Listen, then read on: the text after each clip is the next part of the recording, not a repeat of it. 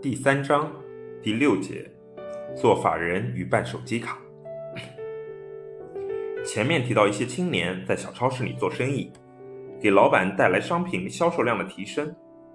他们所做的生意可以获得一大笔费用，但是这种生意也使得青年向大神的方向前进了一大步。他们所做的生意几经改名，但实质内容并没有变，直接说就是做法人。小超市里有五六个青年整日招工，他们刚开始直接在纸板上写上“做法人一星期三百块”。一些挂逼又不情愿工作或者急需资金还款的三和青年，虽然知道做法人的风险，但仍会主动去做，因为做法人比较敏感，会遭到政府部门管理者的清理和执法，因此主动选择做法人的青年越来越少。为了招到更多的人。做法人的广告语被改为“带领执照，一个月三千五百块”。一些不明白其中奥妙的青年，在金钱的诱惑下、招揽人的哄骗以及生活的压力下，选择带领执照。但好景不长，带领执照的路数又不太灵了。聚集在小超市里的青年，索性把日结贴在了纸板上。日结一天三百，十天工期，住酒店，每天借支一百。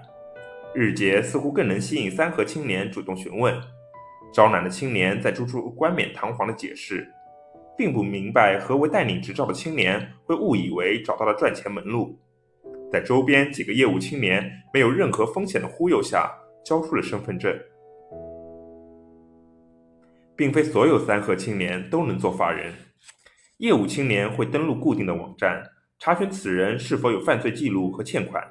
以及是否在其他地方做过法人等，只有他们所说的白户，也就是身份清白的人才可以做法人，而且在一个地方只能做一次法人。当然，即便你在广东或深圳已经做过法人，业务青年也有办法，他们可以联系其他地方有需求的老板，寻求在异地做法人的机会。据说做法人的业务遍及很多地方，表面上看做法人收益很高。但背后的风险实在大，尤其做法人是一种套路。业务青年借用你的身份信息、照片和指纹等，可以开数家公司，而你只知道其中一家，并且只能拿到一次做法人的钱。做法人最大的风险不是拿不到钱，而是拿不回身份证。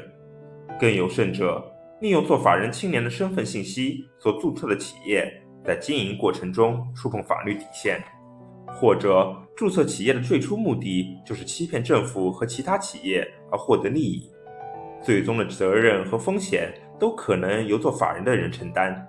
因此，做法人背后存在一条很长的利益链条。三和青年只是利益链条上用来赚钱的工具。据说，诱骗一个青年做法人就可以获得八百到一千的提成，当然，实际上可能还更多，也是为了钱。业务青年们才会冒着道德和法律的风险继续做下去。为了招到更多的人做法人，业务青年甚至会与曾经做过法人的三和青年合作，让三和青年帮助他们抛头露面去拉人，在此基础上给一定的提成。他们隐藏在三和青年的背后，成为小老板。老板，你看一下这个可以做吗？刚二十二岁，是我老乡。一位三和青年引荐过来一个年轻人，可以啊，但是深圳的已经做不了了。广东有一个老板，要是愿意，现在就带你去广州做法人业务的小老板抬头看看，广州的就算了，不想去其他地方。还没做过法人的年轻人一脸的不情愿，在深圳没有老板了，有转账业务你要做吗？你现在有哪家银行的一类卡？如果想做，可以多办几张一类卡。转账是要怎么做？给多少钱？年轻人问。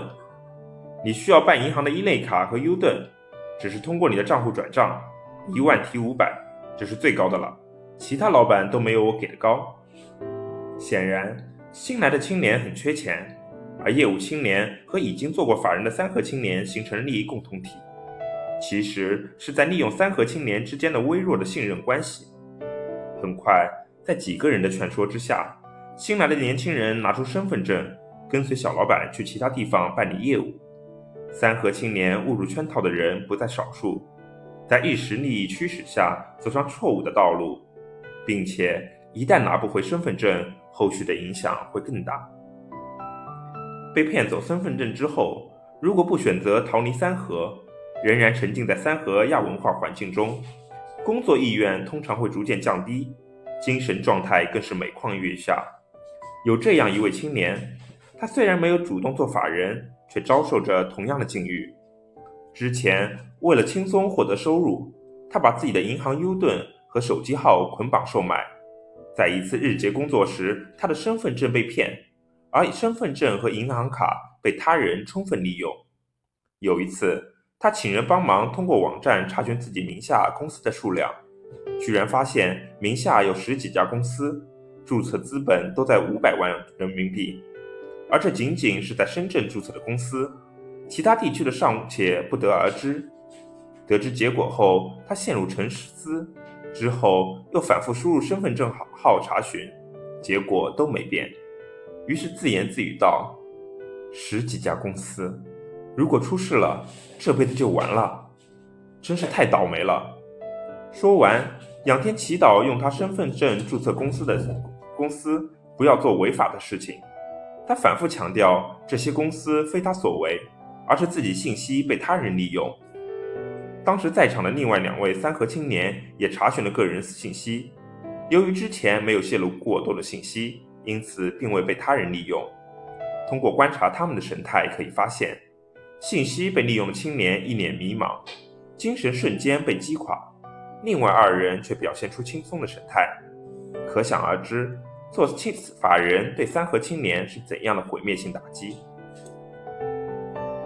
但在三和几乎找不到比做法人更赚钱的事了，因为利益的驱使，业务青年内部成员也会发生冲突。刚才那个做法人的是我招来的，刚出去一会儿，你为什么抢去了？我一直跟他联系，他是来找我被你劫去的。他们在利益冲突的时候也会相互叫骂而大打出手，这些都是在一家小超市里发生。而老板只有在他们打架的时候才会赶他们出去。老板也知道他们所做业务的性质，但业务青年能为小超市带来人气和利润，索性充耳不闻，还提供凳子和桌子。唯一不变的是不允许任何人赊账。三和青年还有一种依靠身份证赚钱的方法：开手机卡。开手机卡表面上不违法。三个工作人员在一家小超市门外。面前放着一张招牌，免费领卡。他们所办理的是流量霸王卡，移动、联通和电信三家通信公司的都可以办理。其中除办移动的卡不需要充话费之外，联通和电信的卡都需要自己充话费才能使用。电话卡也不是所有人都可以办的，要经过一系列程序。首先，工作人员接过青年的身份证，通过系统查询身份证号码。登录验证是否可以办，以及可以办几张，然后在征得三河青年同意后，把身份证放到感应器上，通过手机连接感应器身份证信息，再把手机和身份证正反面拍照核对，之后给办卡的人拍照匹配身份信息，也可以通过远程操作让后台人员匹配。等系统匹配成功后，还需要三河青年拿着手机操作，包括做眨眼、抬头。张嘴等动作，通过最后的真人验证和视频存档。通过之后，工作人员把协议拿给三和青年签字。三和青年签字后，还需要手持协议和身份证，由工作人员录像。在录像的过程中，需要按照要求说出相应的数字，这才算完成了协议的签署工作。显然，这比人们日常生活中办理电话卡复杂的多，也是办。也是办卡的猫腻所在，只有这样办的卡，才能在日后用于某些非常规用途，而又无需承担责任。办的卡可以立刻转手卖掉。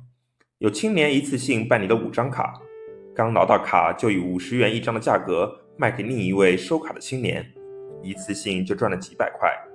办卡全过程不到五分钟，转手卖掉就能得到这么多钱，相比做日结可要轻松多了。很多青年都经历过这个过程。收卡青年拿到卡后，再转手卖给背后的老板，以进行不为人知的交易。最终还是会伤害办卡青年。这些卡其实很特殊。首先，这些卡并非全部是深圳的电话卡，有青年打电话注销时被提醒要打温州的客服电话，证明手机卡是温州的号码。其实，其次，有时候会遇到注销时被告知无法注销的情况。最后，还有青年使用办好的卡注册支付宝，再通过绑定支付宝在其他软件上贷款，被问及服务密码时打客服询问，也被告知手机卡并没有服务密码，所办理的手机号码只能使用流量和打电话。当然，最诡异的是，办卡人员会利用办卡青年的身份信息开多张卡。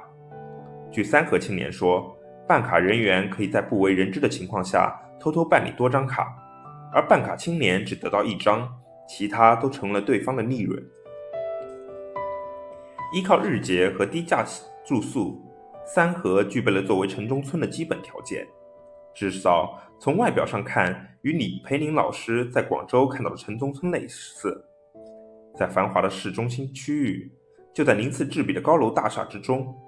每个城中村就像在方圆几公里人为制造了一个整体的高达二十多米的水泥怪物。震撼的还不仅仅来源于此，这个水泥巨物并不是由某个公司或某个经济集体建造的，其基本的住宅楼是一家一户的个体盖起来的。但在土地和房租收益的刺激下，建筑已完全失去了个体差异的美学意义。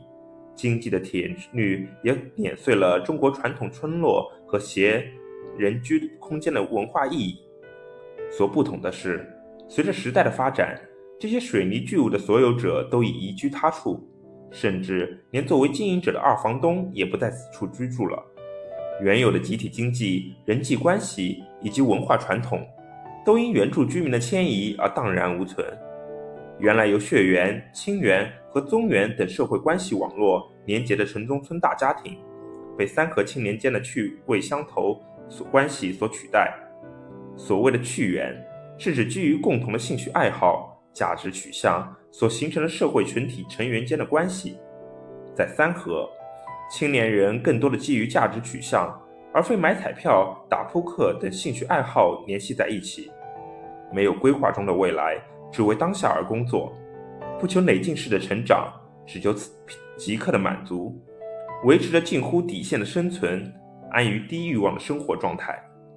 如果是社会成员个人持有上述价值取向，那么问题很大程度上出于其自身。